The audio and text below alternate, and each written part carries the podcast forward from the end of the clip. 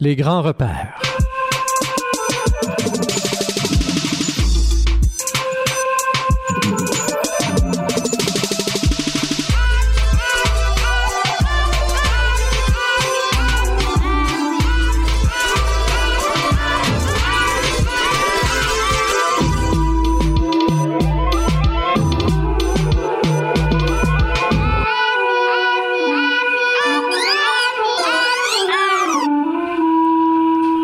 Bonsoir à vous, Rémi Perrin derrière le micro pour une autre émission des Grands Repères. Encore une fois ce soir, c'est la philosophie qui nous retient avec euh, un livre qui nous parle du sens de la vie.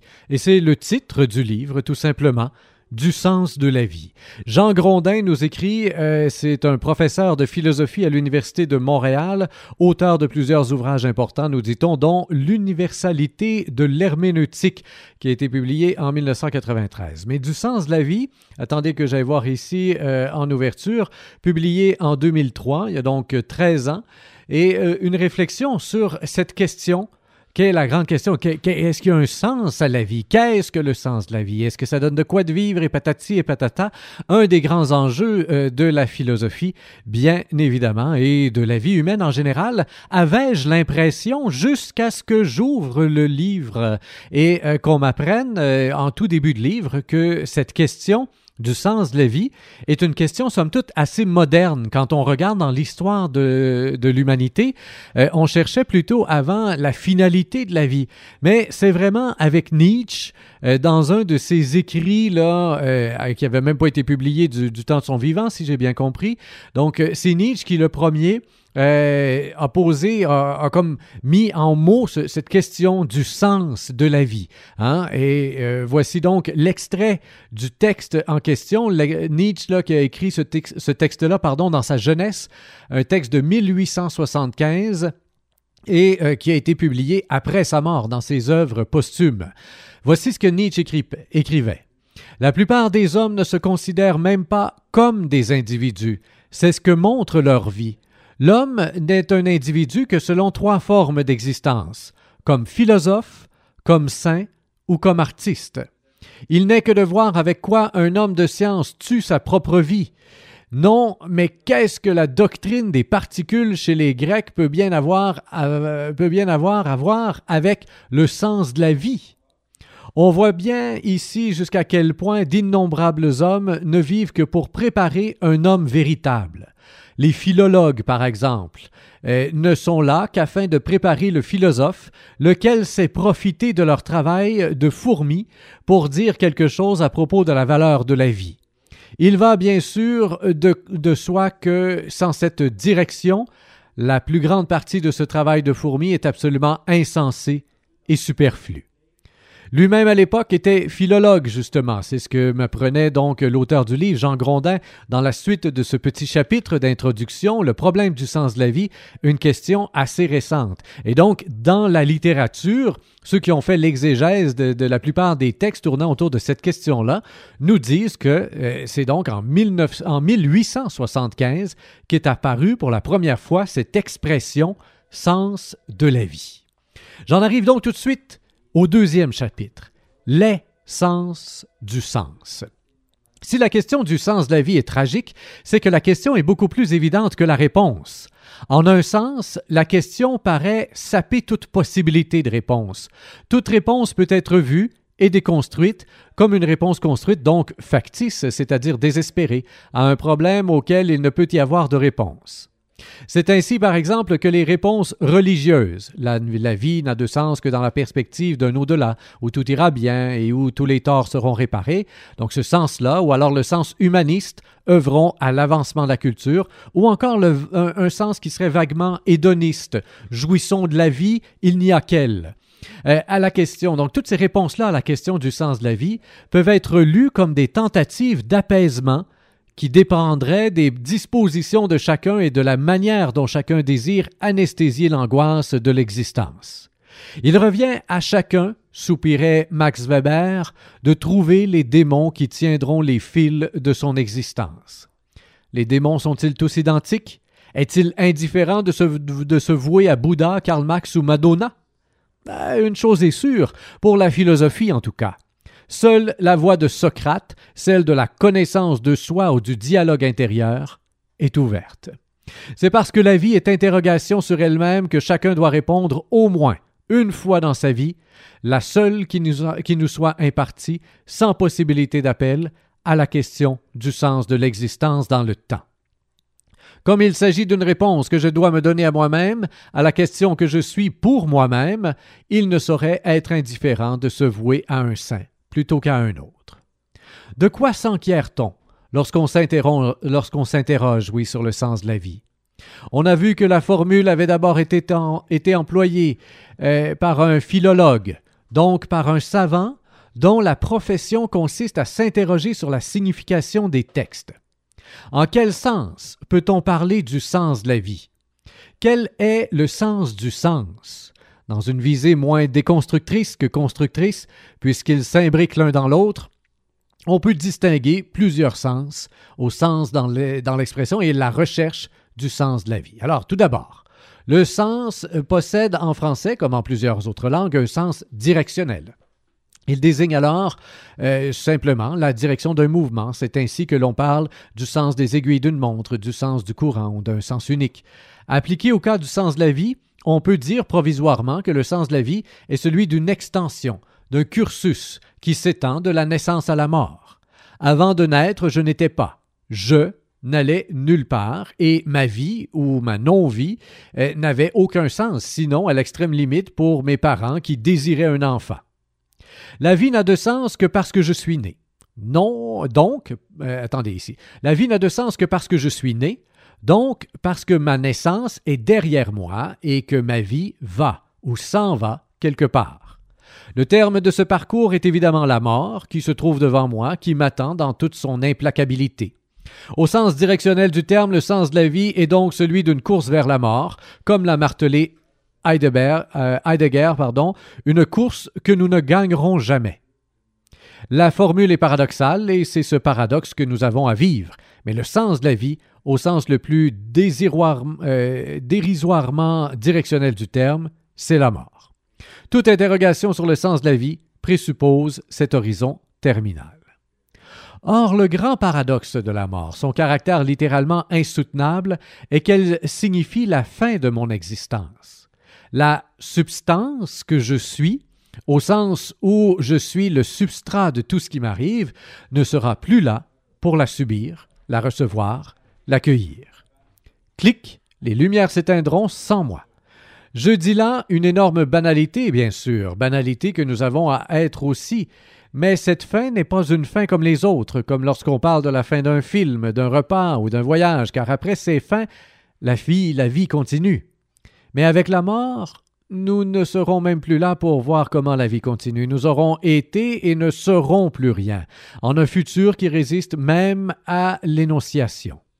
Que faire? En fait, et c'est ce qui est tragique, on ne peut rien faire, car quoi que l'on fasse, la mort nous fauchera.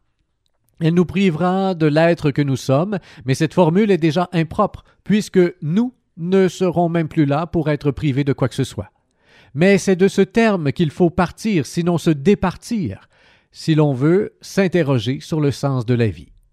Une chose est claire, la question ne se pose que parce que le sens de la vie, son terme, c'est la mort, qu'on le veuille ou non, et rien ne sert ici de vouloir ou de ne pas vouloir.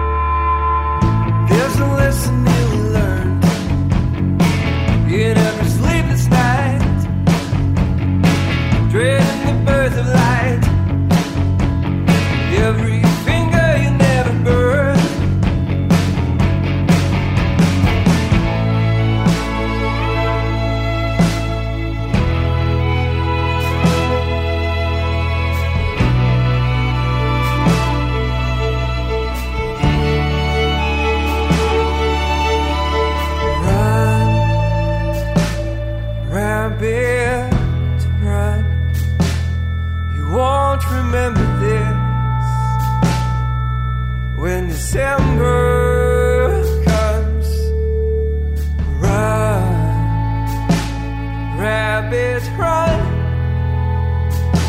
Is it too late? Was it your fate? Everything changes Change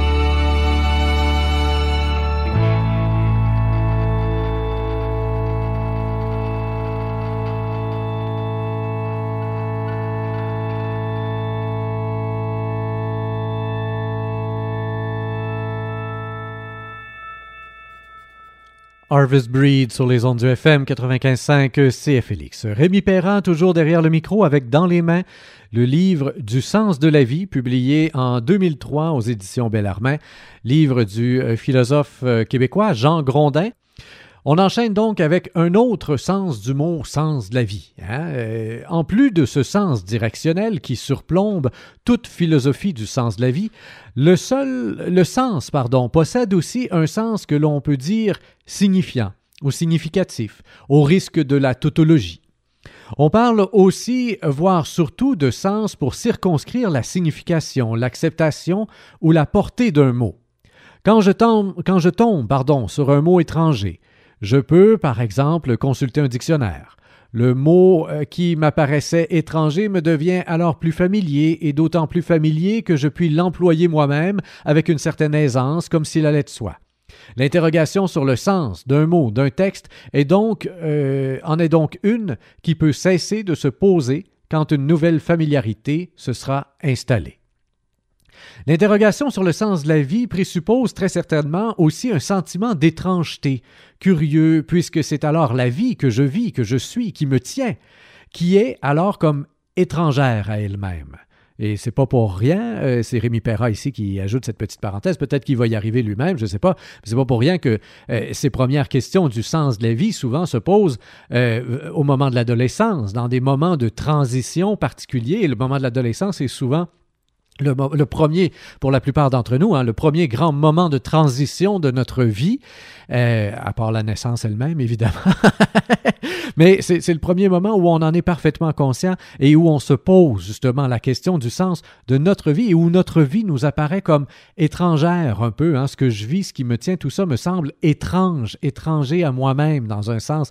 Je suis dans la découverte de ma propre personnalité, dans la construction de ma propre personnalité et c'est souvent à ce moment-là que les questions se posent pour la première fois. Je reviens donc euh, à cet instant particulier et, euh, à la lecture du livre du sens de la vie. Cette vie que je suis et qui ne cessera qu'avec ma mort a pour moi, malgré sa constante intimité, quelque chose d'étrange, de mystérieux, de déroutant, comme si, sans le savoir, nous étions attachés sur le dos d'un tigre, comme le crie Nietzsche. Notre vie s'étend de la naissance jusqu'à la mort, mais nous n'avons aucun souvenir de notre naissance, ni même de nos premières années. Augustin le rappelle au début de ses confessions, et notre mort ne fera pas non plus partie du champ de notre expérience. Coincés entre les deux, nous n'avons aucune prise réelle sur nous-mêmes. Une prise n'est d'ailleurs possible que vis-à-vis d'un objet qui se trouve face à nous, ce qui n'est jamais le cas de notre existence. Nul n'est responsable de sa naissance et la mort reste dans la plupart des cas imprévisible, soudaine et bête. Elle nous rappelle justement que nous sommes des bêtes et que nous périrons comme les fourmis que nous écrasons ou les animaux que nous dévorons sauvagement. Le défi que nous sommes, je ne le dirai jamais assez, le défi que nous sommes est celui du sens que nous pouvons reconnaître ou donner à notre modeste extension dans le temps. Reconnaître ou donner, je reviendrai sur cette dualité quand viendra le temps de se demander si ce sens est immanent à la vie ou s'il doit lui être inspiré. Il importe seulement pour l'instant de voir que le sens de la vie est celui d'une existence qui soit dotée d'une signification, malgré le non-sens de son terme. Mais le sens de la vie comporte d'autres sens philosophiques éclairants, philosophiquement éclairants, pardon, qui peuvent peut-être nous aider à répondre à la question du sens de la vie face au non-sens. C'est que la notion de sens renvoie non seulement à une direction, et à une possibilité de signification, elle fait aussi appel à une capacité de sensation, à un certain sens de, mieux pour la vie. Donc, en troisième lieu, le sens de la vie, c'est aussi ce que l'on peut appeler tautologiquement, encore une fois, un certain sens sensitif, un odorat, un nez pour la vie. Le sens désigne ici une capacité de sentir et même de jouir de la vie pour laquelle certains paraissent plus doués que d'autres. Intuitivement, on pense volontiers que les latins y sont plus aptes que les nordiques, pétris de puritanisme. Savoir prendre le temps de vivre, c'est disposer d'un certain sens de la vie. Savoir reconnaître une certaine, saveur à la vie, savoir qui est moins une connaissance qu'une capacité ou un être, très souvent aussi un bonheur. Même si Nietzsche a probablement été le premier à parler d'un sens de la vie, cette idée d'une saveur de la vie, elle, est très ancienne. On la retrouve par exemple chez Augustin, qui écrit quelque part que l'âme a beau exister toujours, elle vit plus si elle est sensée et moins quand elle est insensée. C'est la traduction française que je cite qui parle de vie sensée ou non, alors qu'Augustin emploie simplement le verbe sapere. C'est un verbe magnifique. Dans son premier sens intransitif, celui auquel on a affaire ici, le verbe sapere veut simplement dire qu'une chose a du goût. Dans le passage qui nous intéresse, Augustin dit en effet que l'âme vit manifestement plus si elle a de la saveur que si elle n'en a pas. Euh, sans trop jouer sur les mots, il va de soi que ce sens intransitif de sapio habite encore le sens transitif du verbe sapere, quand il euh, signifie sentir et même savoir quelque chose. Je sais quelque chose quand je la sens et que j'y trouve quelque saveur. Le contraste établi par Augustin entre sapio, avoir de la savoir, avoir de la saveur, et decipio, ne pas en avoir, permet d'éclairer ce que l'on peut entendre par un sens de la vie. La vie peut avoir du piquant ou être amère, et dès lors être sensé, sapere, ou insensé, désipéré. En ce sens sensitif que nous parlons euh, des c'est en ce sens sensitif que nous parlons des cinq sens qui nous ouvrent à autrui comme au monde. Certains sens sont plus développés que d'autres, certains êtres sont plus sensibles aux odeurs, au goût et au son. Mais on parle aussi, en un sens voisin, d'un sens des bonnes manières, d'un sens du tact, d'un sens pour, pour ceci ou pour cela, euh, qui est toujours aussi un bon sens, et un sens qui peut être commun au sens du common sense ou du sensus communis. Dans toutes ces acceptions, le sens désigne une faculté de sentir un certain sens de la vie. La question du sens de la vie, c'est donc aussi cela, la capacité de trouver une certaine saveur à la vie et de s'y retrouver dans l'existence. On aurait tort de croire que la philosophie est étrangère à cette sensibilité. En fait, sa fonction principale, même si elle ne s'exerce que très peu aujourd'hui, ce, qui n'est un argument que contre l'aujourd'hui, en fait, est peut-être de nous rappeler ce qui rend la vie digne d'être sentie. Cette idée d'un art de vivre ou d'une sensibilité de ou à la vie nous amène à évoquer un dernier niveau de sens à cette expression d'un sens de la vie.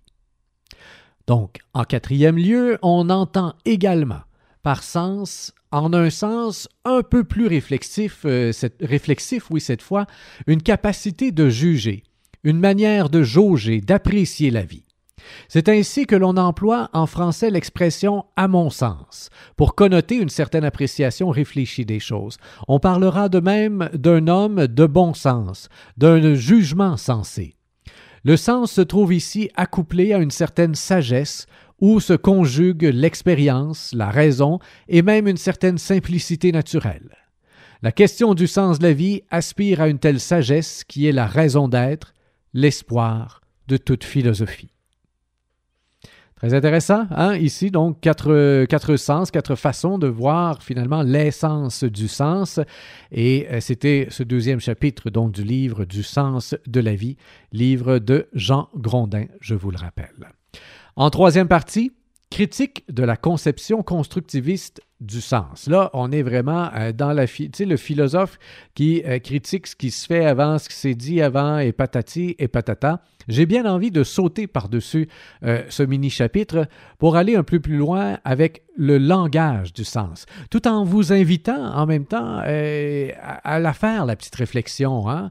Quand je fais mes conférences dans les écoles, euh, et puis même euh, quand je le fais avec, euh, avec les adultes, quand je fais des formations sur les grandes questions existentielles, il y a une section justement sur le sens de la vie. Qu'est-ce que le sens de vie, de la vie, et qu'est-ce qui donne du sens à notre vie? Et avant de découvrir le sens de la vie, je pense que c'est important de tout d'abord savoir ce qui donne du sens à notre vie. Parce que c'est ça qui nous aide à passer à travers les petits muggles. Et donc, je fais faire la réflexion aux personnes qui sont là en, avant de moi continuellement, en leur demandant qu'est-ce qui donne du sens à, ta vie, à toi, pas, pas à la vie en général. Qu'est-ce qui donne du sens à ta vie? Qu'est-ce qui te motive, qu'est-ce qui donne la saveur, qu'est-ce qui... Hein? Et, là, les élèves, les adultes, les professeurs répondent chacun leur tour. Et, bon, il y, a, toutes sortes de choses. Hein? la nourriture peut donner un sens à la vie. Et puis avec ce qu'on vient de lire, quand on parle de la saveur, hein, effectivement, la nourriture peut donner un sens à notre vie. Le plaisir de bien manger, ça donne du sens à la vie. Ensuite, bien évidemment, les gens vont répondre les amis, la famille, les gens qu'on aime. Les épreuves vont donner du sens à notre vie.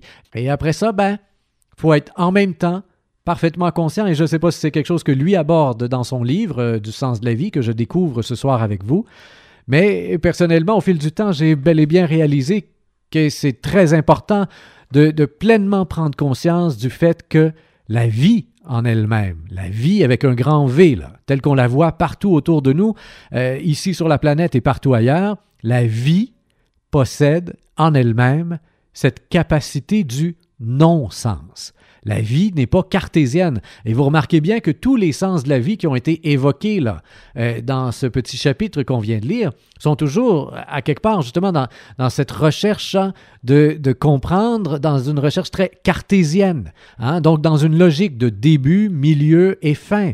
Hein, à partir du moment même où je peux, où je veux et où je peux savourer quelque chose à même mon corps, le fait d'en prendre conscience et tout ça, c'est extrêmement cartésien, donc d'être à même d'analyser ce qui se passe à l'intérieur de moi et, de le savourer d'une façon particulière.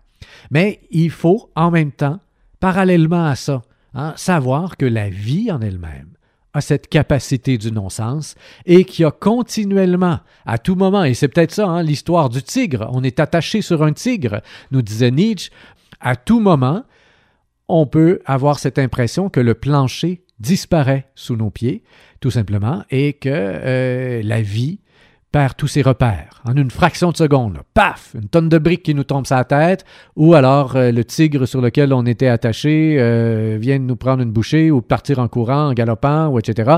Ou vient de se faire attaquer par un boa constrictor ou je sais pas quoi. Toujours est-il que la vie a cette capacité du non-sens et c'est dans ces moments-là qu'on se pose après ça la grande question du sens de la vie.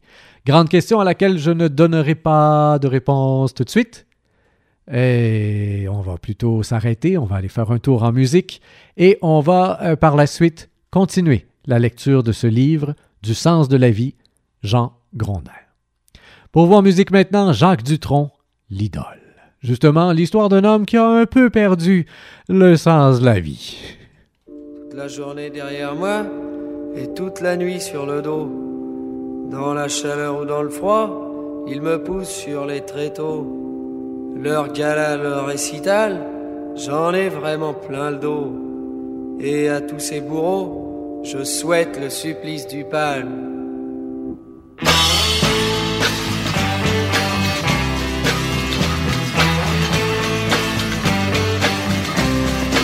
Ils vont me tuer, je vais crever. Tous ils m'exploitent jusqu'à me battre. Et puis mon impresario, il s'enrichit sur mon dos. Non, Coco, faut le faire, c'est pour minuterie. Les filles qui jettent sur moi, celles qui escaladent le toit, celles qui disent et moi et moi, oh comme je m'en mords le chinois.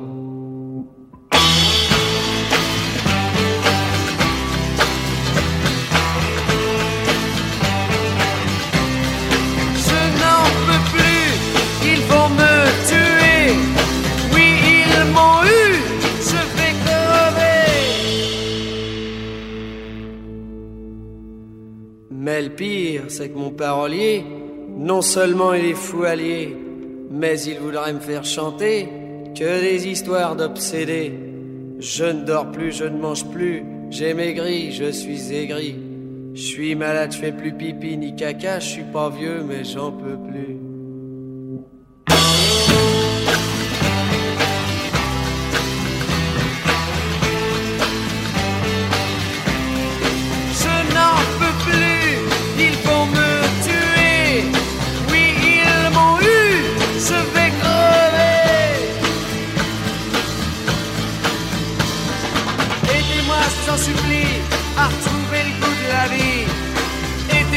En conjure, je me tape la tête contre les murs.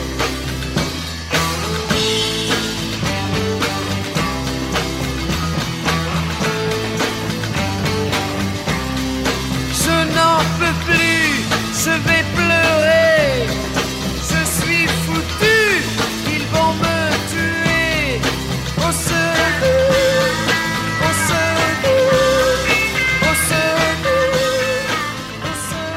Rémi Perrin, toujours derrière le micro avec l'émission Les Grands Repères. Entre les mains, le livre Du sens de la vie, euh, Jean Grondin, euh, qui, euh, à tout le moins en 2003, était professeur du côté de l'Université de Montréal, et professeur de philosophie, en fait, à l'Université de Montréal. Le langage du sens, c'est le quatrième chapitre de ce petit livre. Voyons voir ce qu'il a à nous en dire. Une vie qui a, euh, qui aura du sens sera un parcours habité de signification, une trame portée au langage et qui sera toujours aussi portée par lui. Or, qu'est-ce qui cherche à qu'est-ce que cherche à exprimer le langage? L'être assurément, le sens des choses elles-mêmes, dira-t-on, avec le plus grand droit, mais aussi avec la plus grande ingénuité. Or, ce sens se montre-t-il indépendamment d'une certaine formulation langagière? Difficile à dire. Car pour le savoir et le dire, il faudrait pouvoir interroger, scruter les choses sans les faire parler, notre langage forcément. Euh, le sens ne semble donc devoir être pressenti qu'à travers un langage. Ce langage du sens peut être considéré avec une certaine méfiance. Cette souvent très saine suspicion caractérise l'attitude de la déconstruction que l'on peut associer à la pensée de Jacques Derrida. Comme le structuralisme, la déconstruction s'intéresse très généralement aux schématisations qui régiraient imperceptiblement la pensée et déjà le langage lui-même en se demandant si ces schèmes ne font pas toujours écran aux choses elles-mêmes. Si la déconstruction est soupçonneuse, c'est parce qu'elle se demande si l'attente de sens ou d'intelligibilité n'est pas elle-même secrètement tributaire d'un certain ordre et d'une logique qui serait imposée par le langage et rendue évident par un certain travail de l'histoire. La déconstruction a surtout voulu mettre en évidence le caractère probléma- problématique de la notion de sens. Qu'est-ce que le sens, disons, euh, d'un mot ou d'une expression? Assurément, ce vers quoi ou à quoi renvoie un mot ou une phrase. Mais ce sens est-il jamais donné quelque part? Non, répond Derrida. Tout ce qui est censé se trouver hors langage ne peut en effet être évoqué que par son intermédiaire, c'est-à-dire pour Derrida que par l'ordre des signes. On peut illustrer ce qu'il veut dire à l'aide de l'expérience que nous faisons tous lorsque nous consultons un dictionnaire pour connaître le sens d'un mot qui ne, nous est pas familier. Or, cette définition se compose à son tour de mots ou de signes dont la définition peut aussi nous échapper. En fait, selon Derrida, le sens nous échappe toujours. Il n'y a rien de plus fuyant, de plus faux fuyant que lui. Selon la conception traditionnelle du langage, les signes font toujours signe vers quelque chose, vers une présence réelle de la chose. Le mot pomme renverrait par exemple à la chose pomme, ici présente, que je peux pointer du doigt et dans laquelle je peux croquer. Mais qu'en est-il du sens? Où se trouve-t-il, lui? Ben, Selon Derrida, l'expérience du sens se trouve toujours et tragiquement différée au double sens du terme, qui a lancé toute la carrière de son brillant concept de différence euh, avec euh, un A. Ah, voilà, la différence, non pas avec un E, mais avec un A. Le néologisme rassemble les deux moments de la différence et du différé ou de la différence. Le sens est censé être différent du signe, se trouver hors de lui, mais cette différence ne peut toujours être pointée que par le langage. C'est de cette manière qu'opérerait le langage lorsqu'il prétend avoir du sens. Derrida dirait, lui, qu'il produit du sens, car le sens ne se manifesterait pas sans lui. La différence la plus élémentaire pour décrire le fonctionnement du langage selon la linguistique de Ferdinand de Saussure dont s'inspirait Derrida est celle du signifiant et du signifié.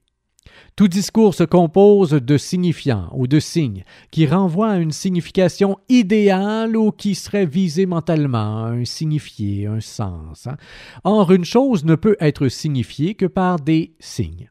Ce qui est d'abord donné, ce qui est seulement donné, c'est le signe, le mot, le cadre du langage. La chose signifiée, la présence charnelle du sens, est dite différente du signe, parce qu'elle ne renverrait pas, elle, à autre chose. Mais cette présence elle-même ne se produit jamais finalement, puisqu'elle n'est toujours que signifiée par des signes justement lesquels diffèrent la présence réelle, mais à jamais. C'est que cette présence réelle du sens ne peut toujours être signifiée que par des signes. Attendez ici, je reprends. C'est que cette présence réelle du sens ne peut toujours être signifiée que par des signes en un processus de différence avec un A infini. L'idée même d'une présence réelle du sens ne serait ainsi qu'une illusion. Nous reviendrons sur ce terme. La différence entre le signifiant et le signifié ou le sens reposerait sur une différence, un se différencier éternel du sens toujours promis, mais jamais livré en chair et en os. Alors on voit qu'il y a un petit monsieur à quelque part qui a pris un cheveu et qui l'a coupé en quatre. Puis après ça, il a pris chaque morceau et il les a coupés en quatre encore. Tout ça pour euh, déstructurer le langage lui-même, mais il a fait tout ça avec l'aide du langage lui-même. Et donc, pour se différencier du langage, il a voulu inventer des mots. C'est quand même joli. Mais à partir du moment où il invente un mot, et voilà. Hein? À quelque part, on peut avoir cette impression, à tout le moins, qu'il cherchait à donner un sens à sa propre euh, théorie des choses, hein, à son propre déstructuralisme. Et que pour ce faire, ben, il n'a pas eu le choix, lui non plus, d'employer des mots, des mots euh, qui lui étaient aussi transmis. Et l'idée même de, vouloir détru- déstructurer les choses. Hein? Cette importance, effectivement, qu'on a en philosophie. Euh, mais l'idée même de vouloir déstructurer les choses euh, est tributaire elle-même de cette histoire et du sens du mot déstructuré. hein. Et, à quelque part, moi, j'ai j'ai toujours beaucoup apprécié le fait qu'on m'ait appris euh, au cégep en philosophie à douter, hein, à savoir remettre en doute les choses qu'on me pose souvent comme une évidence. Et j'ai douté euh, pas mal de tout ce qu'on pouvait douter dans la vie, je crois, en tout cas. hein. J'ai douté de pas mal d'affaires. Et un jour, j'ai aussi compris, par moi-même cette fois-là, parce qu'il n'y a pas personne, ça, euh, au cégep, en tout cas, de mémoire, qui me l'avait signifié. J'ai aussi compris l'importance de douter de mes propres doutes. Parce qu'à force de vouloir remettre en doute tout ce qui m'apparaissait comme étant euh, une structure héritée euh, de façon ancestrale, c'est un mode de pensée, un mode de ci, un mode de vivre, un mode de... Oui, on peut tout remettre en doute, et c'est même très bien pour pouvoir mieux se le réapproprier éventuellement. hein. Mais en même temps, il faut aussi douter de ses propres doutes, parce que nos propres doutes, ben, cette capacité de douter, en tout cas, nous est elle-même euh, octroyée par cette structure. Voilà. Alors, je ne sais pas si, euh, à quelque part, euh, tiens, je vais sauter quelques paragraphes, là, on va aller voir un peu plus loin pour voir si Jean Grondin lui-même euh, en vient qu'à remettre en question la position donc de, ce philosophe-là dont il nous parle, de ce Derrida dont il nous parle depuis tantôt. Voyons voir un peu plus loin. Le sens qui peut être compris est langage, mais le langage n'épuise pas pour autant toute l'expérience du sens. L'instance qui le confirme est justement celle du dialogue intérieur qui traverse, mais qui peut aussi transcender le langage effectif des mots. Ce, c'est que ce langage intérieur est toujours celui du vouloir dire, de ce qui veut être exprimé et entendu par les mots. Or, ce qui veut être exprimé ne se laisse pas réduire aux seuls signes qui ont été proférés. Si le signe est signe ou fait signe, c'est parce qu'il ne renvoie jamais à lui-même, mais toujours à ce qu'il veut être dit et senti. Ce langage intérieur sait qu'il peut toujours s'exprimer en d'autres termes que ceux auxquels il s'est commis et auxquels il serait fatal de le réduire. Certaines expressions nous paraissent plus adéquates que d'autres, plus indispensables, plus vitales, mais l'instance du dialogue intérieur nous permet de reconnaître qu'elles auraient toujours pu s'exprimer autrement et mieux. Ça vous arrive probablement souvent, hein? Le soir, quand vous vous couchez. Oh mon Dieu, j'aurais dû dire ça. Oh, que j'aurais dû dire ça, hein? Ça, ça aurait été la bonne réponse. Ah oui, oui, ça, ça, moi, en tout cas, moi, personnellement, ça m'arrive une fois de temps en temps. En musique maintenant, euh, du film, euh, un film inspiré des chansons des Beatles qui s'intitule Across the Universe. Voici pour vous la très belle version euh, découverte dernièrement alors que je célébrais une funéraille, version de la chanson Let It Be. When I find myself in times of trouble, Mother Mary comes to me, speaking words of wisdom. Let it be. And in my hour of darkness, she is standing right in front of me speaking words of wisdom. Let it be. Let it be. Let it be. Let it be. Let it be. Whisper words of wisdom. Let it be. And when the broken-hearted people living in this world agree, there will be an answer. Let it be. For though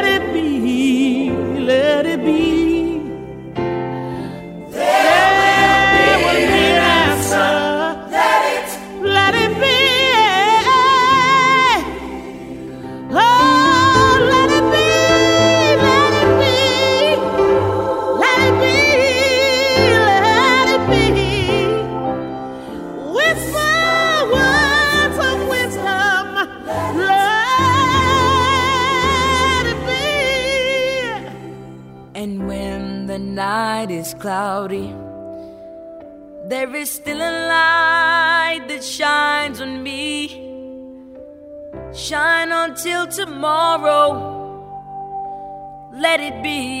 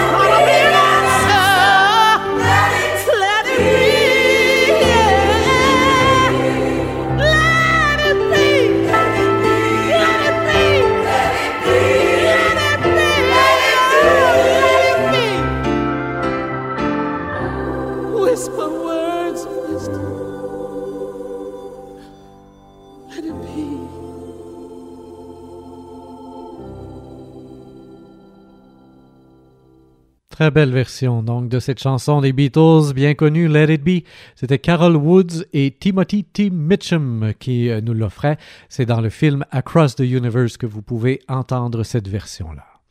Je saute maintenant au euh, sens du bien, au chapitre 8 de ce livre du sens de la vie de Jean Grondin, philosophe québécois.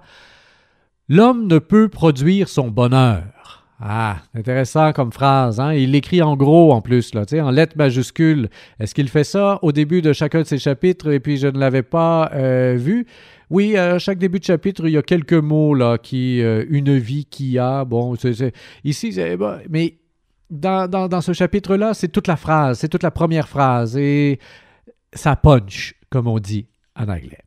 L'homme ne peut produire son bonheur. Il n'y a pas de mécanique du bonheur ou de l'existence. Telle activité qui me procure d'ordinaire du bonheur, la lecture de tel auteur, de telle musique, euh, peut à tout moment m'ennuyer prodigieusement. Je me rends à Londres parce que j'y ai déjà vécu des moments heureux, mais ils ne se reproduiront pas spontanément si j'y retourne, bien au contraire. Raymond Aaron a raison d'écrire qu'on ne vit pas sur commande des moments parfaits. C'est toute la tragédie, toute la tristesse du tourisme moderne. Vous trouverez le bonheur sur telle plage exotique ou en contemplant tel paysage à vous couper le souffle, comme si le bonheur se réduisait à la force de l'impression plutôt qu'à la douceur du sentiment. Le bonheur n'est certainement pas là et euh, ne peut être construit de cette manière. Il se produit et s'il nous emporte, il ne peut guère être visé. Ce qui peut, ce qui est, et ce qui doit être visé, c'est le bonheur des autres. Il ne peut peut-être pas être produit, lui non plus, mais il demeure qu'un devoir de sollicitude. Intéressé bien souvent, il n'y a pas lieu d'en rougir. Donc ce devoir de sollicitude nous entraîne à œuvrer à leur bonheur, dans l'espoir d'alléger leur existence et de les aider à porter leur fardeau, leur souffrance, toujours pire que la nôtre. Ce n'est pas de l'angélisme que de le rappeler. La question la plus courante du langage Comment vas-tu? Comment allez-vous s'adresse, toujours à autrui. Et lorsqu'elle nous est posée, on répond toujours en pensant à autrui afin de le rassurer. Même si ça va mal, on répond que ça va bien ou ah, ça va, ça va. C'est comme un vœu de santé après un éternuement. On se la souhaitait autrefois en pensant qu'il pouvait s'agir d'un premier sursaut de tuberculose. Ce qui est resté, c'est l'automatisme, qui vise à réconforter autrui. Tout ira bien. J'y veillerai. Le bonheur est toujours celui des autres, car nous sommes effectivement à même de les rendre moins malheureux. Kant a dit avec justesse que si nous ne pouvons viser notre propre bonheur, nous pouvons tout au plus nous rendre dignes d'être heureux en visant justement le bonheur d'autrui. Cette éthique du sens de la vie en est une du bonheur et du devoir à la fois, une éthique de l'obligation et de la responsabilité que les philosophes ont bien tort de séparer. Cette morale n'a pas à être inventée, elle est partout présupposée comme la condition du dialogue intérieur que nous sommes. Si je suis le lieu où se pose la question du sens de l'existence, et que j'ai à y répondre ici et maintenant, après il sera trop tard, c'est que la vie tend à quelque survie, vers quelque bien. On ne peut qu'ère viser ce bonheur pour soi-même, directement ou efficacement en tout cas, mais on peut le faire pour autrui, dans l'espoir d'autrui. Ce devoir impératif euh, en est un de responsabilité au sens le plus répondant du terme. Je ne peux rester insensible à la souffrance ni à la détresse d'autrui. C'est pourquoi Emmanuel Lévinas a justement dit de la responsabilité pour le prochain qu'elle était sans doute le nom sévère de ce qu'on appelle l'amour du prochain, infiniment plus doux. Il y a plus de bonheur à donner qu'à recevoir, ce qui est aussi vrai de l'amour, voire ce qui correspond à la définition de l'amour, s'il avait à être définissable. On dira qu'une telle morale du bonheur d'autrui, altruiste et peut-être secrètement égocentrique, puisqu'en se reconnaissant décentré, l'ego reconnaît un sens, une direction à sa vie, cache mal ses origines religieuses. À cela, je répondrai qu'il n'y a rien à cacher puisqu'il n'est pas un seul principe moral, y compris ceux qui se trouvent au fondement de nos démocraties et de nos consciences modernes les plus laïcisées, qui n'est quelquefois vaguement religieux, c'est-à-dire qui ne soit fondé en son intuition première sur un lien à un bien supérieur et vertical dont l'espoir s'impose à la condition humaine comme telle. C'est en ce sens que Jacques Derrida a parlé encore tout récemment des espérances messianiques les plus invincibles de l'humanité. Si cet espoir de justice est aussi invincible, aussi insurpassable, c'est qu'il n'est pas à son, c'est qu'il n'est pas à son tour fondé sur une religion quelconque, car il vaut aussi pour les religions elles-mêmes. Elles s'établissent, elles aussi, sur un sol ou une source qui les précède, qu'elles contribuent peut-être à former, à porter à la parole, mais qu'elles n'ont pas à inventer.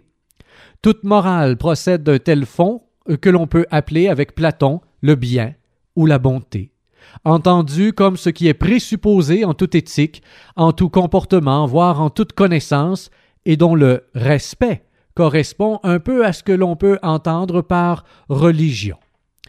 Ce bien se situe par définition au-delà des conventions, des formules et des codes. L'éthique ne, relève, pas des codes. Ceux-ci tentent tout au plus d'expliciter le sens du bien qui lie toujours euh, déjà les consciences. Lévinas rend aussi très bien cette pensée, qui fut sans doute celle de Platon, lorsqu'il rappelle que ce n'est pas la conscience qui fonde le bien, mais que c'est bien plutôt le bien qui fonde et appelle la conscience. Une conscience qui ne sait, qui ne se sent pas appelée par le bien, n'en est pas une.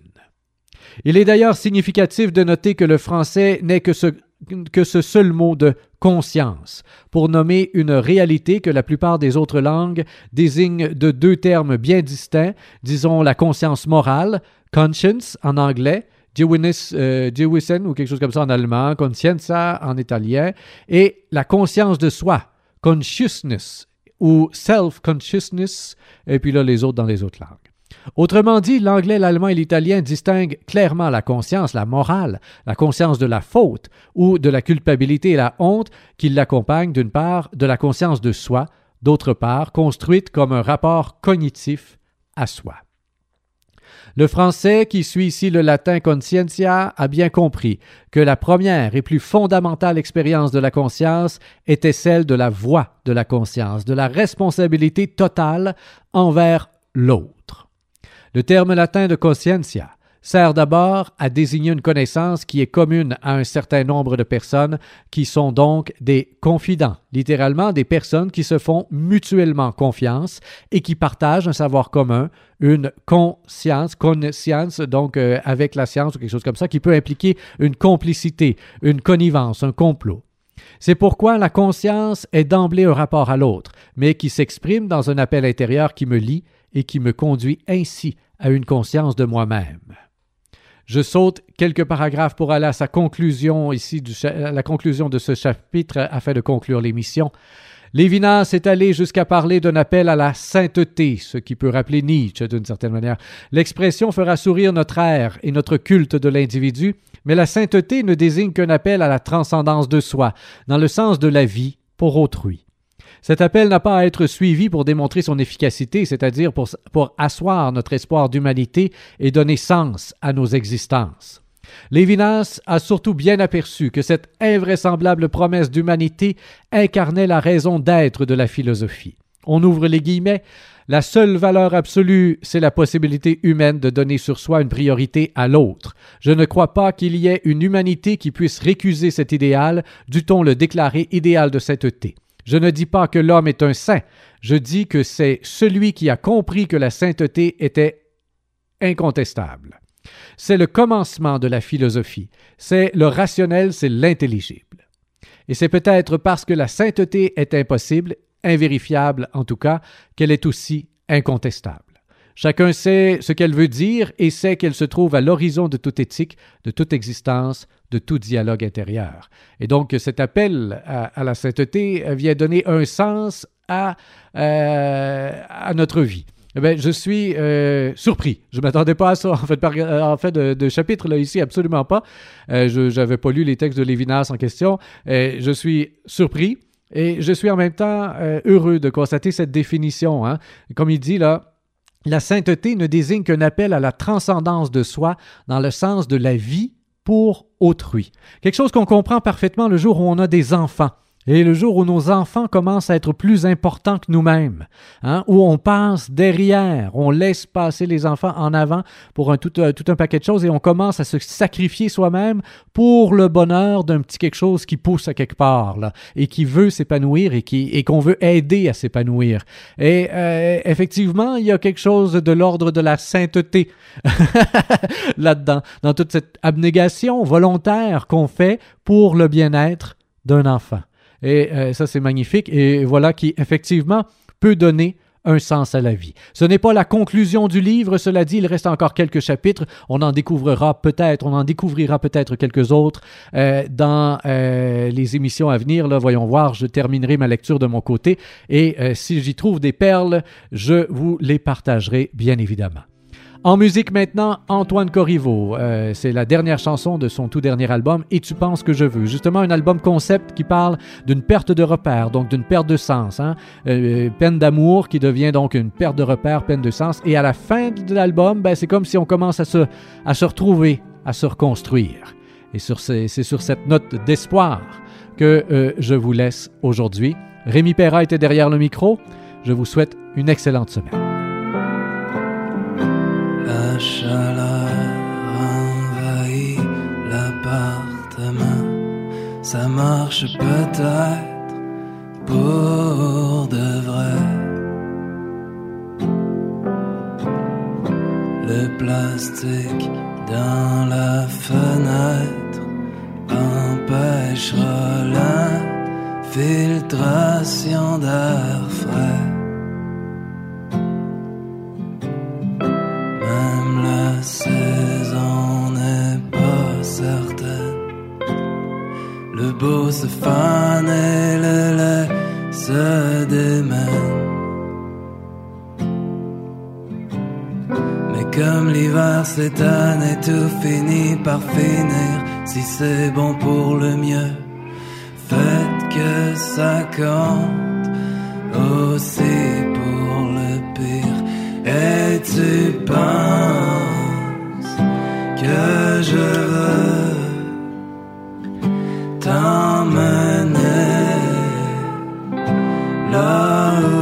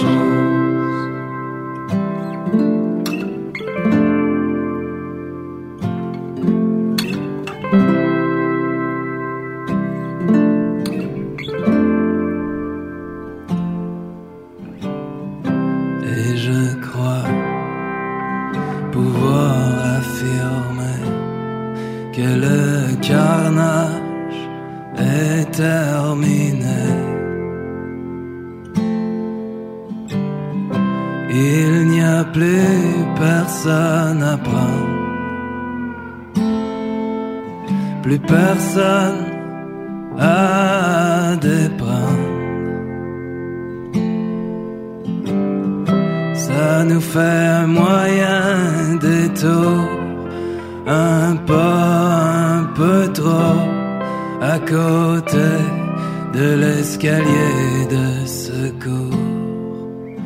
Et je t'en veux ou je ne t'en veux plus. La ligne est mince et elle est